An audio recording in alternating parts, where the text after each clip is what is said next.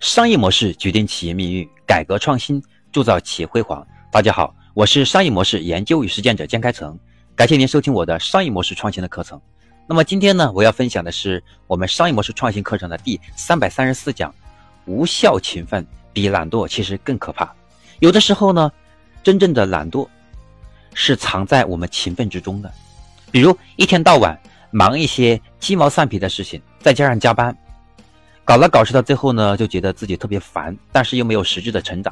再比如每天都在外面呢，做了很多的社交，交了很多的朋友，看起来呢，我交了很多的朋友，认识了很多潜在客户，但仔细想想，其实今天没有什么收获。因此，我常常说，每天几分钟时间，深度的思考，能够真正的帮我节省整天的可能大部分时间，不至于轻易把时间浪费掉。所以呢，我们在动手做事情之前，要想一想。成功的关键有哪几个要素？然后再花力气去在这些关键点上下功夫，而不是从战术上的勤奋来掩盖战略上的懒惰。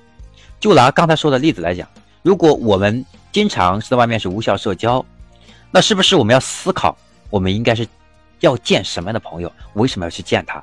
那么这个朋友他在乎什么？我怎么能够和他产生商业关系？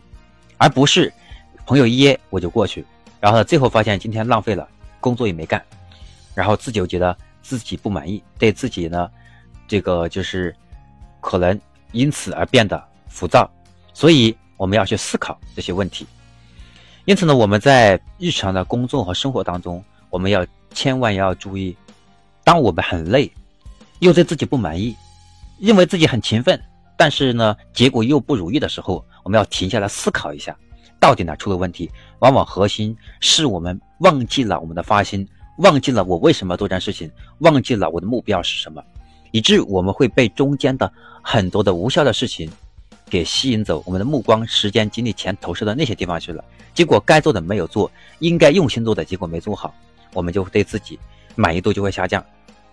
这是我今天要和大家分享的第三百三十四讲，我们要克制用勤奋来掩盖自己。对问题思考不够深这个事实，我们只有不断提升认知，不断的去提示自己的目标，然后不要轻易偏离，这样我们才能够会活得更轻松，做事效率更高。我是商业模式研究与实践者江开成，感谢您收听我今天的课程。如果今天的课程对你有帮助，也希望你分给分享给更多的朋友，然后呢，让更多的朋友与你一起共同成长。那么下一节课我将分享的是第三百三十五讲。认知提升的两个误区。我们在提升认知过程当中，很多人以为大量阅读就是提升认知，其实非也。那到底有哪些误区？我应该怎么去避免呢？这是我们下节课的内容。我是商业模式研究与实践者江开成，今天就到这里了，我们下一讲再见。